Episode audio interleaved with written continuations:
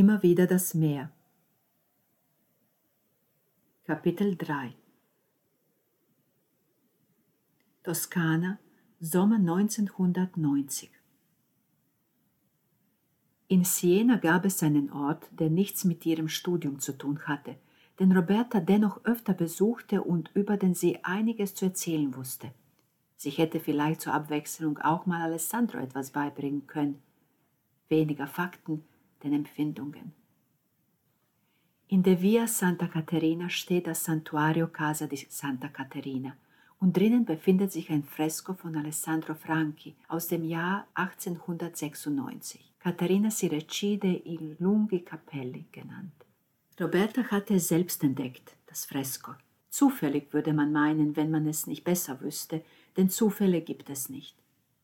Das resignierte Gesicht des Mädchens, die gebeugte Hand, mit der es die langen blonden Haare hält, die Schere, die etwas Beunruhigendes an sich hat, das Kleid, dessen Blau Roberta eher an das Meer um Elba als an das himmlische Reich Gottes erinnerte.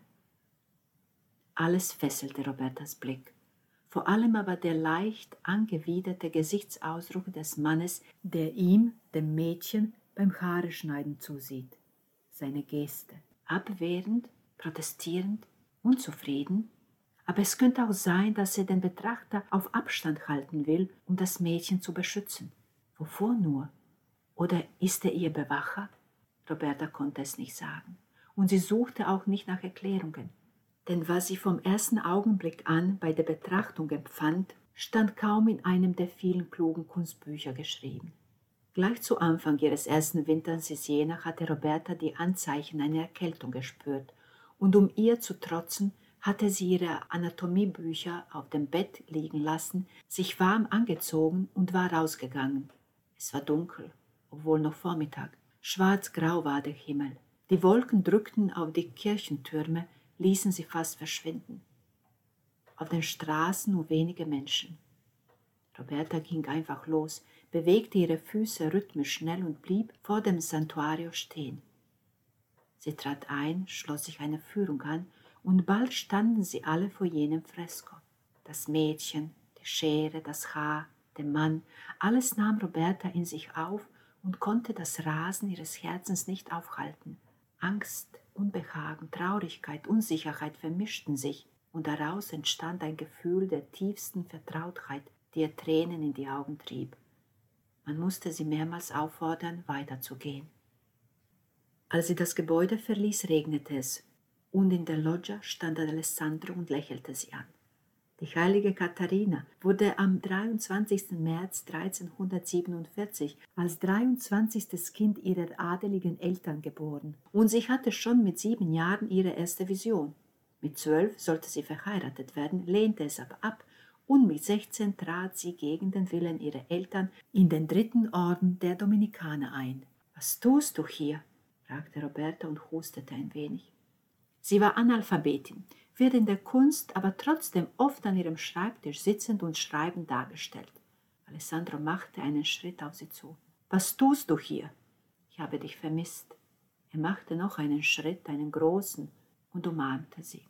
Du hast dich wochenlang nicht gemeldet. Wo warst du? Warum hast du nicht angerufen? Roberta, plötzlich schwach und bedürftig, ließ ihn gewähren. Es tut mir leid küsste ihre Haare. Warum? Ich musste einen Gedichtband beenden. Ich musste ihn bis zum Ende des Monats abgeben. Einen Gedichtband? Roberta sah ihn ungläubig an. Ja, Anfang Sommer soll er erscheinen. Er streichelte ihr Gesicht mit einem liebevollen Blick, der dunkler war als der Himmel. Hast du mich vergessen? Ich hatte Angst, du würdest mich vergessen dich in einen schlauen Medizinstudenten verlieben, Alessandro, oder einen allwissenden Professor. Sie löste sich von ihm und sah ihn ungeduldig an. Wie ein kleines Kind stand er da und schaute sie verletzt an, als hätte sie ihn tatsächlich betrogen, verraten. Du hast Nerven, sagte sie und ließ ihn in der Loggia stehen. Es regnete immer noch. Roberta hatte keinen Regenschirm das hinderte sie aber nicht daran, die Via della Galuzza entlang zu stürmen. Alessandro ging ihr nach. Die älteste Darstellung der heiligen Katharina ist vermutlich die von Andrea Vanni aus dem 14. Jahrhundert. Dann ist da auch das Ölgemälde von Giovanni Battista Tiepolo aus dem 18. Jahrhundert, auch sehr inspirierend. Es zeigt die Heilige mit Stigmata und einem herzreißenden Blick gen Himmel. Mir persönlich gefällt aber am besten das Bild von Rutilio Manetti, sehr weich, feminin, wenn man das über eine Frau Christi überhaupt sagen darf. Man sagt zwar, man sollte Bilder und Musik nie zu beschreiben versuchen, aber ich finde, halt die Klappe, halt einfach die Klappe, schrie Roberta und schlug mit der linken Hand den Regenschirm zur Seite, den Alessandro über ihre Köpfe hielt. Roberta, sagte er leise und folgte ihr unerschrocken. Lass mich in Ruhe. Am besten du verschwindest wieder und lässt dich nicht mehr blicken. Das kannst du ja sowieso am besten. Ich dachte, am besten kann ich Informationen liefern, die keinen interessieren. Am besten kannst du Witze reißen, die keiner witzig findet. Robertas Gesicht wurde immer nasser. Ihr war kalt und ihre Beine wurden mit jedem Schritt unsicherer. Der kurze Weg nach Hause kam ihr endlos vor. Bevor sie aber umfiel, spürte sie noch undeutlich Alessandros Arme um sich, die sich hochhoben und sicher in die Wärme brachten. In Florenz, in ihrem Studentenzimmer, sah Lucia sich im Spiegel an, abschätzend, von allen Seiten. Nackt stand sie da und runzelte die Stirn. Zu viel, zu weich, dachte sie. Ich mag deine Kurven, sagte Fabio und streckte die Hand nach ihr aus. Komm, lass es mich dir zeigen, wie sehr. Er zog sie zu sich aufs Bett, Lucia ließ ihn gewähren. Als es im Zimmer schon fast dunkel wurde, stand Lucia auf, schenkte Fabio einen flüchtigen Blick, nur um sicher zu gehen, dass er tatsächlich schlief, ging ins Badezimmer und widmete sich wieder ihrem Spiegelbild. Lucia war 22 Jahre alt und musste nur noch ihre Abschlussarbeit schreiben. Nichts Weltbewegendes. Sie war nicht Roberta, die Weltretterin, die auch mit dem Studium fertig war und Pläne hatte, große Pläne. Nicht so Lucia.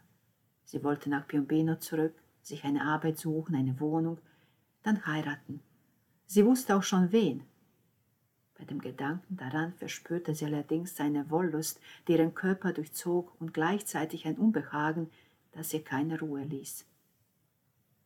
Im zweiten Jahr ihres Wirtschaftsstudiums hatte sie einen Kommilitonen in die Bibliothek begleitet und da hatte sie ein Plakat gesehen, das eine Lesung von Alessandro Lang ankündigte und zwar am selben Abend. Es gab kein Bild von ihm, nur sein neuer Gedichtband war zu sehen. Rot, mit schwarzer Schrift. Keine Zeichnung oder Grafik. Lucia eilte nach Hause, rief Roberta an. Als sie ihre Stimme hörte, müde und traurig, weil sie wieder einmal mit Alessandro Schluss gemacht hatte, sagte sie nichts. Ob sie Roberta oder sich selbst damit schützen wollte, wusste sie nicht, nicht in jenem ersten Augenblick des Verschweigens und in all den darauffolgenden auch nicht. Ich hab dich lieb, das wird schon wieder, sagte sie, bevor sie auflegte. Sie fand nach dem Gespräch keine Ruhe, verließ die Wohnung und überließ sich der Stadt. Florenz. Sie liebte es. Sie ging spazieren, verwirrt und unsicher, was sie tun sollte. Ihre Füße trafen dann die Entscheidung, und so fand sie sich in der kleinen Buchhandlung, die sie nur einige Male betreten hatte, vor langer Zeit als sie sich mit einem Italienistikstudenten traf, der sie dorthin geführt hatte. Als Vorspiel, als Nachspiel. Dann hatte sie Schluss mit ihm gemacht, beziehungsweise ihn einfach ignoriert, und irgendwann hatte er dann auch verstanden, dass Buchhandlungen kein Aphrodisiakum für sie waren. Es waren nicht viele Menschen anwesend, einige sehr junge Studenten vermutlich, einige sehr alte, pensionierte Italienischlehrer wahrscheinlich, und sie, die zukünftige Betriebswirtin und Bankangestellte. Und am Tisch vor dem Bücherregal saß ein großer junger Mann und betrachtete sie nachdenklich. Lucia, mein Butterbrötchen, wo bist du? Hast du dich vor mir versteckt? Hörte sie jetzt plötzlich Fabio rufen, und gleich danach öffnete sich die Badezimmertür. Fabios Kopf luchte hervor, und so unterbrach er ihre geheime, geheimnisvolle Zweisamkeit.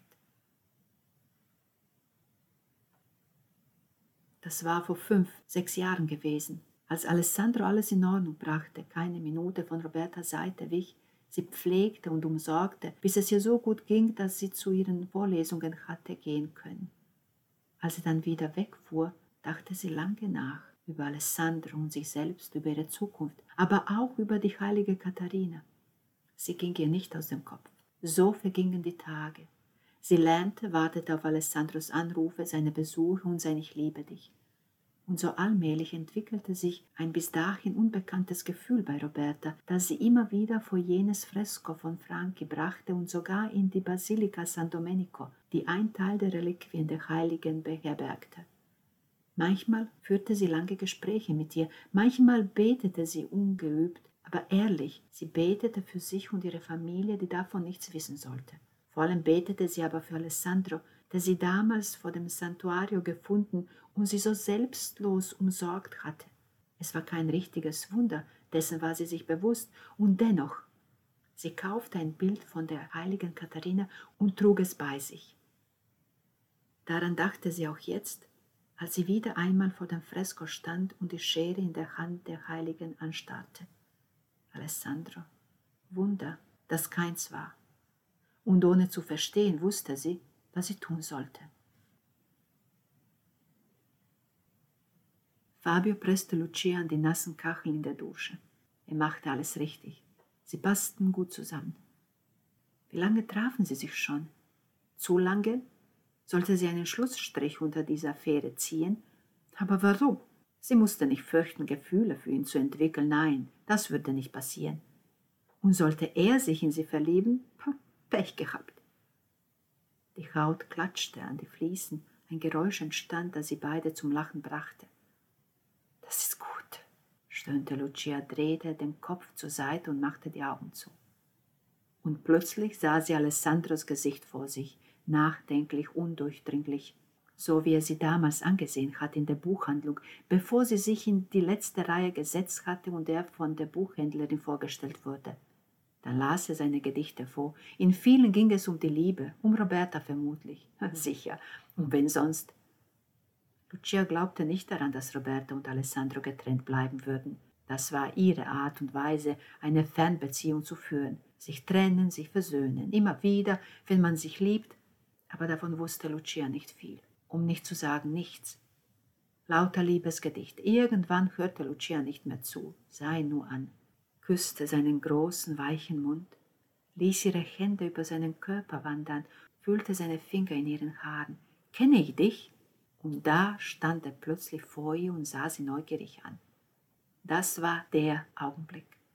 Das war der Augenblick gewesen, zu sagen, ja, ich bin die Schwester deiner Freundin, mit der du zwar momentan Schluss gemacht hast, beziehungsweise sie mit dir, aber egal, ich weiß, jeder weiß, ihr liebt euch, auch wenn du dich manchmal merkwürdig verhältst. Ja, ich kenne dich und ich erinnere dich sicher an sie, deine Freundin Roberta, die in Siena sitzt und sich wahrscheinlich die Seele aus dem Leib heult, weil du wieder einmal nicht angerufen hast oder nicht gekommen bist, weil du schreiben musst, deine Kunst, ja, bla bla bla bla bla. Der Augenblick verstrich. Nein, sicher nicht, sagte Lucia und sah ihn direkt an, herausfordernd, als hätte sie sagen wollen, und das glaubst du? aber er tat es. Gehst du mit mir essen? Alessandro ließ sie nicht aus den Augen und Lucia musste daran denken, dass sie alles über ihn wusste, so gut wie, und dass das nicht gerecht war, vor allem ihr gegenüber, denn sie konnte nicht unvoreingenommen sie selbst sein. Er legte eine Hand leicht auf ihre Schulter. Es kann auch nur eine Kleinigkeit sein. Und so verließen sie die Buchhandlung zusammen, Lucia und der Freund ihrer Schwester. Oh, du hast mich geschafft wieder mal, hauchte Fabio in ihr Ohr und ließ Erinnerung wieder Erinnerung werden. Lucia bewegte sich nicht, als wäre sie unter seinem Gewicht zerbrochen, in sich zusammengebrochen.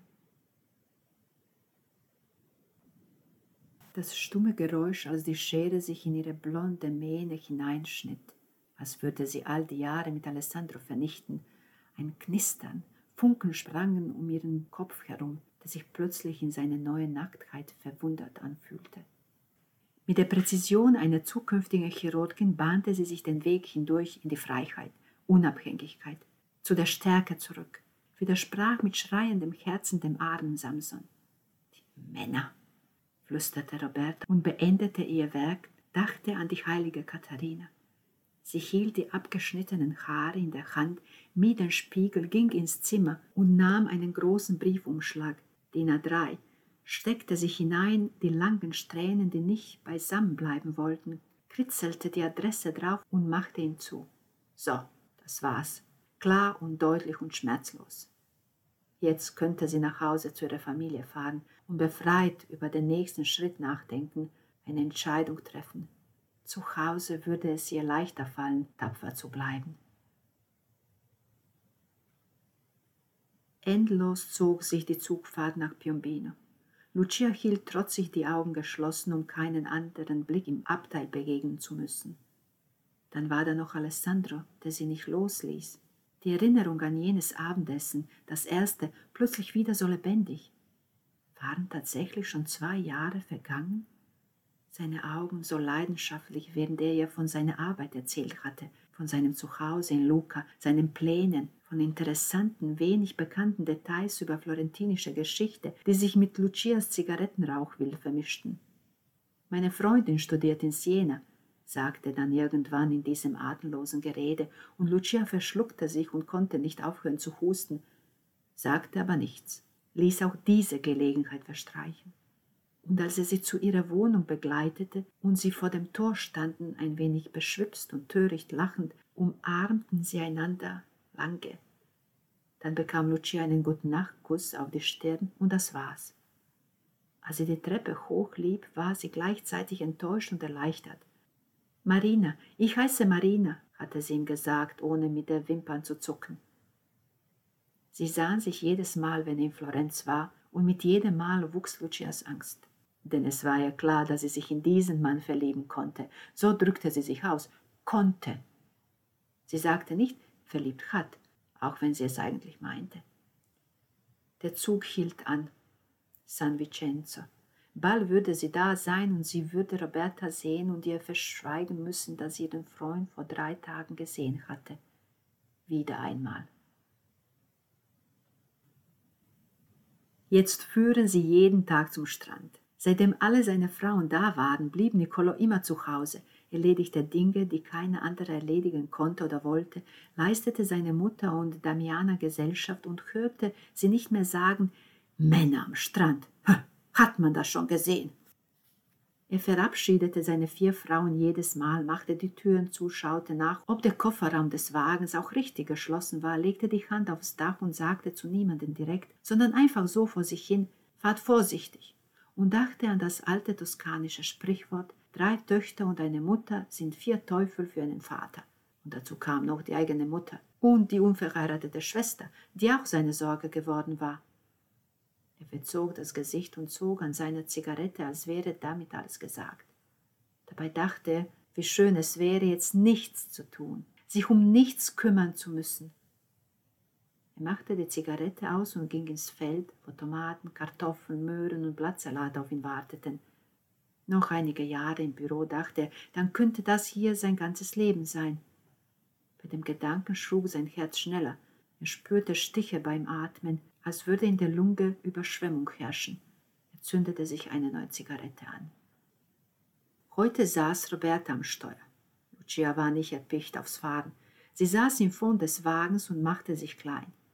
Ihre Schuldgefühle hatten sie sich eine große Sonnenbrille, wie ein Filmstar, meinte Nanina, einen breiten Strohhut, der ihre kurzen Haare völlig verschwinden ließ, aufsetzen lassen. Da Nanina immer unbedingt vorne sitzen wollte, konnte Erika hinten Lucias Hand halten oder ihren Oberschenkel tätscheln. Und Lucia dachte dann, wenn du wüsstest, sagte aber nichts. Nicht, weil sie sich schämte, lediglich, weil sie darüber nicht sprechen wollte. Roberta schwieg auch. Sie hatte noch nicht mit der Mutter geredet, obwohl sie sich in Siena so innig danach gesehnt hatte, nach einem guten Mutter-Tochter-Gespräch, so wie früher. Als es dann aber soweit war, konnte sie nicht. Die meiste Zeit plapperte Nanina also wie ein echtes pubertierendes Mädchen über Freunde, Jungs, Langeweile im Dorf, Pläne für das neue Schuljahr, für die Zukunft, das ganze Leben. Dabei verschwieg sie, dass sie nach München gehen, bei der Oma leben, gar nicht studieren, sondern sich eine Arbeit suchen wollte. Und Erika sagte kein Wort über die Untersuchungsergebnisse. Das Wort Parkinson wollte sie nicht einmal denken. Da spürte sie aber gleich das Ziehen und Zucken im rechten Bein als eine Art Rache, eine gemeine Rache voller Hohn, Tränen sammelten sich in ihren Augen hinter der Sonnenbrille. Sofort lächelte sie und ging zum Gegenangriff über. Zu welchem Strand fahren wir heute? Und schon entstand eine rege Diskussion. Lediglich Lucia beteiligte sich nicht daran. Sie schaute aus dem Fenster und sehnte sich nach Fabio, seinem Körper. Das würde ihr sicher helfen, das hier zu überstehen, das alles hier. Am Strand legte sich Erika neben Roberta, streichelte liebevoll über ihr kurzes Haar. Sagst du es mir? fragte sie vorsichtig. Soll ich raten oder soll ich einfach weiter warten? Ich habe Marcello getroffen. Marcello? Er ist Politiker geworden, lebt in Rom, ist verheiratet und hat einen Sohn. Hast du das gewusst? Nein.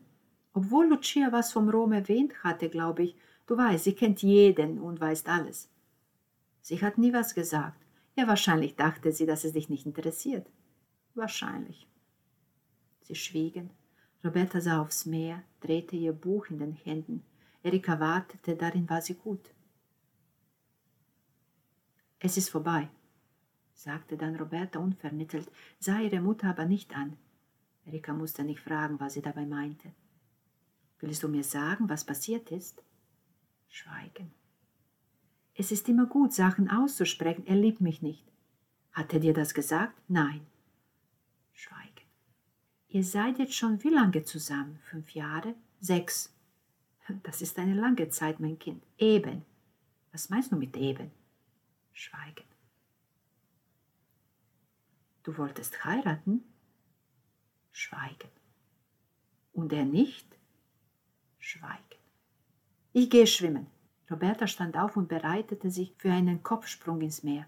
Dann drehte sie sich noch einmal um und sagte, er meinte, wir sind noch zu jung und ich muss erst an mich und meine Karriere denken. Dann sprang sie. Als sie auftauchte, den Kopf schüttelte, fügte sie noch hinzu. Als schlüsse das eine das andere aus.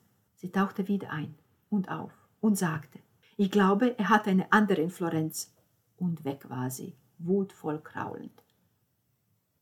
Erika saß sprachlos auf ihrem Badetuch und folgte Robertas kräftigen Zügen. Was für eine gute Schwimmerin ihre Tochter war. Lucia setzte sich zu ihr. Was ist los? Alessandro, sagte Erika lediglich und sah Lucia an, die ganz rot wurde. Was ist mit ihm? Er will nicht heiraten. Noch nicht. Na und? Deine Schwester hat einen Schluss gemacht. Schweigen. Und sich die Haare geschnitten. Selbst wohlgemerkt. Das ist nicht zu übersehen, sagte Lucia schmunzelnd. Geht sie denn bald zum Friseur? Keine Ahnung. Versuche sie zu überreden, Mama, bitte. Beide lächelten. Roberta schwamm immer noch, als gäbe ihr die Entscheidung unbändige Kraft. Nanina las in einer Zeitschrift. Mädchenkram, nannte Nicolo das. Und wie geht es dir, Liebes? Erika legte die Hand auf Lucias Oberarm. Für eine Blitzsekunde zitterten ihre Finger. Dann waren sie wieder ruhig, als wäre nichts gewesen. Ich bin so stolz auf dich. Nur noch die Abschlussarbeit. Das ist ein ganz wenig mehr als nur noch, sagte Lucia und verzog den Mund. Das schaffst du mit links. Ich habe Zeit. Schweigen. Ich bin nicht Roberta. Natürlich nicht, behalte sich Erika zu sagen. Wie meinst du das? Ich habe es nicht eilig, sagte Lucia und stand auf. Lucia, ist was? Nein, Mama, alles bestens. Ich gehe ins Wasser, es ist heiß. Sie sprang und tauchte lang. Wohin würden die alle flüchten, wenn es kein Meer gäbe? fragte sich Erika und legte sich wieder hin. Als ihr Kopf das Badetuch berührte, entschied sie, doch Medikamente zu nehmen. Jeden Tag schnitt die Krankheit ein kleines Stückchen Erika aus ihr heraus, und die übrig bleibende Erika wurde nicht müde zu fragen, warum ausgerechnet sie? Die grüne Durchsichtigkeit des Wassers und die milchige Lockerheit des Sommerhimmels. Dazwischen musste man leben. Wir haben Besuch, sagte Niccolò, als Erika als erster aus dem Wagen stieg. Er hatte eine Zigarette zwischen den Lippen und schaute sie irritiert an, als hätte sie ihm etwas verschwiegen. Er hatte am Tor auf sie gewartet. Sind wir zu spät, Papa? fragte Roberta. Nein, aber da ist jemand für dich. Er sah sie streng an. Roberta verstand nicht, warum er böse auf sie war bis sie die Treppe hochging und am Tisch unter dem großen Mandelbaum Alessandro im Schatten sitzen sah. Es ist Alessandro, flüsterte Nicolo Erika zu, als sie an ihm vorbeiging. Lucia hörte es und blieb stehen. Was hast du, Lucia? fragte Nanina, die ihr folgte und fast über sie gestolpert wäre. Es ist Alessandro, sagte Lucia leise. Stille Post. Alessandro, wow, endlich werden wir ihn kennenlernen. Und schon lief sie hinter Roberta her. Es ist aber auch höchste Zeit. Gib mir eine Zigarette, sagte Erika zu Nicolo. Mir auch, sagte Lucia. Seit wann rauchst du? Seit drei Jahren, erwiderte sie abwesend und nahm die Zigarette entgegen, die ihr Vater ihr anbot. Raucht Roberta auch? wollte Erika wissen. Nein, ich glaube nicht, die ist doch perfekt, oder? Sie zog tief und schluckte. Nicolo beobachtete sie, als wollte er sehen, ob sie einen Hustenanfall bekommen würde. Sie erwiderte seinen Blick, er lächelte, als wäre er stolz. Lucia lächelte zurück. Kein Streit zur Abwechslung. Was machen wir jetzt? fragte Nicolo verschwörerisch. Die drei standen immer noch am Fuß der Treppe und flüsterten. Hat Wirna ihn schon gesehen? fragte Erika und schmunzelte, als würde ihr der Gedanke Spaß machen. Nein, sie schläft noch, sagte Nicolo erleichtert, wie ein kleiner Schuljunge. Damiana auch. Großmutter wird ausflippen, stellte Lucia fest. Wir werden das schon klären und eine Lösung finden, erwiderte Nicolo rasch und rauchte frenetisch. Wir dürfen sie nicht aufregen. Werden wir auch nicht. Sie wird sich selbst aufregen, wenn sie erfährt, dass Robertas Freund da ist. Er ist nicht mehr ihr Freund. Wie? Was? Nicht ihr Freund? Was ist er dann? Vor Überraschung vergaß Nicolo an der Zigarette zu ziehen. Sie hing leblos zwischen seinen Lippen. Sie hat Schluss gemacht, erklärte Erika. Und mir sagt niemand was. Aber sie liebt ihn doch und er liebt sie. Ende der Geschichte. Lucia hatte keine Ahnung, was sie tun, wie sie sich benehmen sollte. Sie wusste nicht, was Alessandro sagen, wie er sich ihr gegenüber verhalten würde. Würde er so tun, als würde er sie nicht kennen? Aber warum sollte er? Sie war diejenige, die gelogen bzw. die Wahrheit verschwiegen hatte. Sollen wir hier warten? Unsinn. Wir gehen hoch und lernen ihn kennen, sagte Erika und nahm die erste Stufe. Kommst du? drehte Nicolo sich zu Lucia um, sah sie erwartungsvoll an. Gleich, geh du schon mal mit Mama vor, ich komme gleich. Gut, aber lass dir nicht zu viel Zeit. Nicht, dass er weg ist, bevor du ihn überhaupt kennengelernt hast. Er zwinkerte ihr zu und folgte seiner Frau. Roberta, was machst du hier? Roberta ging auf Alessandro zu, spürte, wie ihr Gesicht rot wurde und ärgerte sich darüber. Sie ärgerte sich über Alessandro und seine Frechheit und ihr eigenes verräterisches Glücksgefühl bei seinem Anblick. Ich habe Post von dir bekommen. Er holte einen großen Umschlag aus der Tasche, die er auf die Bank neben dem Tisch gestellt hatte. Und? Das heißt noch lange nicht, dass du einfach hier auftauchen kannst, meine Familie belästigen darfst. Roberta stand jetzt vor ihm. Er wirkte müde, seine Augen waren traurig. Ich liebe dich, Roberta, sagte er leise. Das hast du mir schon gesagt, aber das bedeutet offensichtlich nichts. Ihre Stimme wackelte. Ich verstehe nicht, was du hast. Hilf mir bitte. Er wedelte mit dem Umschlag vor ihre Nase, wie ein treuer Hund, treu, aber traurig. Und Roberta dachte daran, was drin steckte im Umschlag, und auch daran, wie sie Alessandro vor einigen Monaten gefragt hatte, wie es mit ihnen weitergehen solle, und er geantwortet hatte, es solle alles so bleiben, wie es war, was heißen würde, sie solle ihrem Plan folgen und Chirurgin werden, und er würde weiter seine Gedichte schreiben und sie ihr widmen. Und sie hatte gleich gewusst, dass das alles falsch war, aber noch nichts gesagt denn sie wollte noch einmal die heilige Katharina sehen, um zu überprüfen, ob sie richtig entschieden hatte. Und das hatte sie. Wir haben keine Zukunft, sagte sie einfach. Das hängt wohl von uns ab. Genau. Also du willst nicht. Nein, du willst nicht. Du willst keine Zukunft, keine Veränderung. Aber ich liebe, sagte Alessandro und hob den Blick, sah Lucia hinter Roberta stehen und verstummte. Roberta sah ihn einen Moment lang verwirrt an, dann folgte sie seinem Blick. Ihr Blick wanderte von einem zum anderen, und dann fing sie an zu weinen, dachte an ihre verstümmelten Haare und rannte weg. An der Haustür lief sie gegen ihre Großmutter und stieß sie fast um. Tut mir leid, Großmutter, stotterte sie und ging an ihr vorbei ins Haus, ins Zimmer, das sie mit Lucia und Nanina teilte. Was ist hier los? Empörte sich Verna und ihr Blick wanderte von einem zum anderen, blieb schließlich bei Nicolo hängen. Alles in Ordnung, Ma, wir haben Besuch, alles in Ordnung. Er ging auf sie zu, lächelte beruhigend. Seine Mutter hatte kein starkes Herz. Erika gesellte sich zu Alessandro und Lucia. Nanina ging unsicher ins Haus, ließ den Gast aber nicht aus den Augen.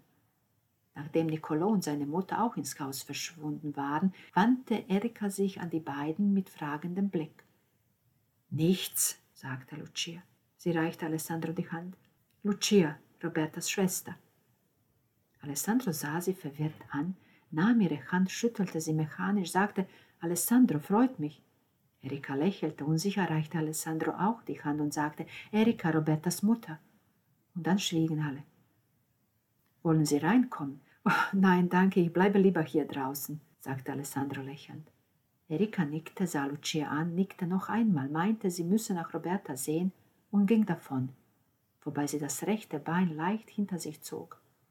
Hat sie Parkinson? fragte Alessandro. Was? Was redest du denn da? Natürlich nicht. Ich dachte nur, was machst du hier? Was machst du hier? Ich wohne hier, das ist meine Familie. Fällt dir früh ein, mir das zu sagen. Schweigen. Warum? Lucia zuckte mit den Schultern. Weiß Roberta es? Schweigen. Hm, dumme Frage, natürlich nicht, sonst hätte sie. Ach, Marina, ich meine, Lucia. Er setzte sich wieder. Was für ein Durcheinander. Lucia blieb stehen. Es tut mir leid, fing sie an. Dann hörte sie ihren Vater rufen. Das Mittagessen ist fertig. Sie reichte Alessandro die Hand. Er machte einen großen Bogen um sie und ging ins Haus. Sie saßen alle an einem Tisch. Nikolaus lauter Versuche, ein Gespräch zu führen, blieben erfolglos. Niemand hatte Lust, über sein Lieblingsthema zu sprechen, die Wiedervereinigung Deutschlands. Nicht einmal Nanina ließ sich einwickeln. Das schmeckt sehr gut, traute sich Alessandro zu sagen. Was ist hier los? fragte Wirner und sah ihren Sohn an. Ah, Kinderkram, meinte und verzog den Mund. Mama, reg dich nicht auf, sagte Damiana schnell. Was heißt hier Kinderkram? Regte Roberta sich auf. Mein Freund betrügt mich mit meiner Schwester und will mich nicht heiraten. Ach du meine Güte, sagte Wirner. Wenn das so ist, das stimmt nicht, schrien der Freund und die Schwester einstimmig. Dann ist es gut, dass er dich nicht heiraten will, sagte Nicolo und aß ruhig weiter. Wo viele sind, sind auch Dummköpfe, fügte er leise hinzu. Du und deine Sprichwörter, flüsterte Erika vor sich hin. Ich betrüge niemanden, meinte Alessandra. Roberta, ich habe dich nie betrogen, mit niemandem. Lucia schwieg. Lucia, wieso schweigst du? Roberta sah sie an und Lucia konnte den Schmerz in ihren Augen nicht ertragen. Sie stand auf. Wo willst du hin? Nicolas Stimme war bedrohlich ruhig. Ich bin fertig, aber wir nicht. Hast du auch mit Marcello geschlafen? Was? Wieso hast du nichts gesagt? Du bist verrückt. Wer ist Marcello? Ich gehe eine rauchen. Du bleibst hier sitzen. Lucia stürmte hinaus. Erika ging ihr nach. Lass sie, sagte Nicolo leise, aber Erika war schon aus der Küche. Ach du meine Güte, wiederholte Wirna und legte ihre Gabel ab. Ich kann nicht mehr. Mama, reg dich nicht auf, sagte Damiana und es hörte sich halbherzig an. Ich liebe dich. Alessandro griff nach Robertas Hand. Lass mich in Ruhe, sagte Roberta und stand so plötzlich auf, dass ihr Stuhl umkippte. Roberta, Roberta! und folgte ihrer Mutter. Wo sind denn alle hin? Das ist Liebe, Großmutter, war Naninas Beitrag. Ihr Blick ging von einem zum anderen am Tisch. Liebe? Oh, zu meiner Zeit sah es anders aus. Und als ich jung weiterkam Damiana nicht. Ich glaube auch, dass es anders sein könnte, sagte Nanina und schaute Alessandro an. Er lächelte sie abwesend an. Nanina fand, dass er gut aussah. So saßen sie zu fünf da, bis alle aufgegessen hatten. Sie sprachen wenig. Wirna stand mit Naninas Hilfe auf. Mit ihrer Hilfe erreichte sie auch ihr Zimmer und legte sich hin. Große Aufregung, mein Kind, sagte sie noch, bevor sie die Augen schloss und einschlief. Nanina drückte ihr einen leichten Kuss auf die Stirn. Die Tante wird gleich da sein, flüsterte sie und ging in ihr Zimmer. Da fand sie Roberta. Sie lag auf dem Bett und studierte die hohe Decke. Sie schenkte Nanina keine Beachtung, also legte Nanina sich hin und schlug Anna Karenina auf, auch wenn sie keine Lust zum Lesen hatte, keinen Kopf. Minuten vergingen, dann noch weitere. Und dann hatte Nanina es satt, klappte laut das Buch, von dem sie keine Seite gelesen hatte, zu und sagte, was ist passiert? Roberta schüttelte nur den Kopf. Er liebt dich, das hat er gesagt, und zwar vor allen hier, wie in einem Irrenhaus. Warum glaubst du ihm nicht? Roberta stöhnte. Warum glaubst du Lucia nicht, wenn sie sagt, sie hat nichts gesagt, Nanina, das ist es. Jetzt war es an Nanina, den Kopf zu schütteln. Aber das will nichts heißen. Sie ist doch deine Schwester. Genau. Auf dem Hof saßen Lucia und Erika im Schatten des Mandelbaums und schwiegen. Die Hitze war erdrückend und die Zikaden krakelten. Lucia weigerte sich, auf Erikas Fragen zu antworten. Was hätte sie schon sagen können? Lügen, das wollte sie nicht. Sie dachte an Fabio, dann an Alessandro, der im Haus war, aber doch unerreichbar für sie. Vor allem jetzt. Ich fahre nach Florenz. Bitte bleib. Erikas Stimme zitterte. Ich habe dich so vermisst. Wenn du wüsstest, würde ich dich auch vermissen. Ich vermisse dich immer. Ich weiß, Mama. Lucia legte den Kopf auf Erikas Schulter. Ich weiß. Das macht es aber nicht leichter. So schwiegen sie, müde von der Hitze. Und ich habe nicht mit Marcello geschlafen. Als um fünf Uhr am Nachmittag Virna ihr Zimmer immer noch nicht verlassen hatte, schickte Niccolò Nannina nach ihr zu sehen. Nannina konnte sie nicht wecken, und so musste Niccolò feststellen, dass seine Mutter im Schlaf gestorben war. Das war das erste Mal, dass die Töchter ihren Vater weinen sahen. Es ging alles sehr schnell, und schon waren sie bei der Beisetzung. Erika neben Niccolò und seinen Brüdern. Damiana war am Rande der Ohnmacht zu Hause geblieben. Nanina neben Erika, sie hielt ihre Hand. Hinter ihnen Roberto und Alessandro. Er hielt Robertas Hand mit seiner rechten. Hinter ihnen Lucia die Alessandros linke Hand mit ihrem Blick festhielt. Und dann war alles vorbei.